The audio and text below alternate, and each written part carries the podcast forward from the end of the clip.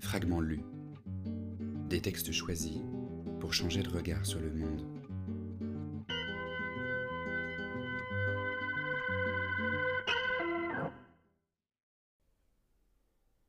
Il n'y a pas de jour qu'une ou l'autre d'entre elles ne passe devant l'atelier et n'entre me faire un bout de visite, me dit Elstir, me désespérant aussi par la pensée que si j'avais été le voir aussitôt que ma grand-mère m'avait demandé de le faire, j'eusse probablement depuis longtemps déjà fait la connaissance d'Albertine.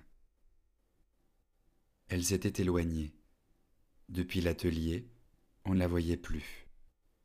Je pensais qu'elle était allée rejoindre ses amis sur la digue.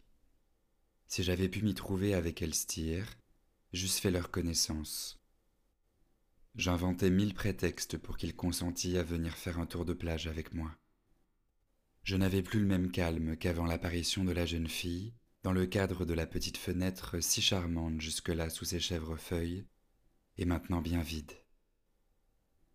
Elstir me causait une joie mêlée de torture, en me disant qu'il ferait quelques pas avec moi, mais qu'il était obligé de terminer d'abord le morceau qu'il était en train de peindre.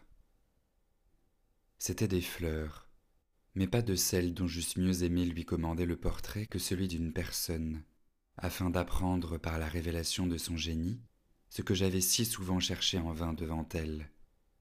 Aubépine, épines roses, bleuets, fleurs de pommier. Elstir, tout en peignant, me parlait de botanique, mais je ne l'écoutais guère. Il ne se suffisait plus à lui-même. Il n'était plus que l'intermédiaire nécessaire entre ces jeunes filles et moi. Le prestige que quelques instants encore auparavant lui donnait pour moi son talent ne valait plus qu'en tant qu'il m'en conférait un peu à moi-même, aux yeux de la petite bande à qui je serais présenté par lui.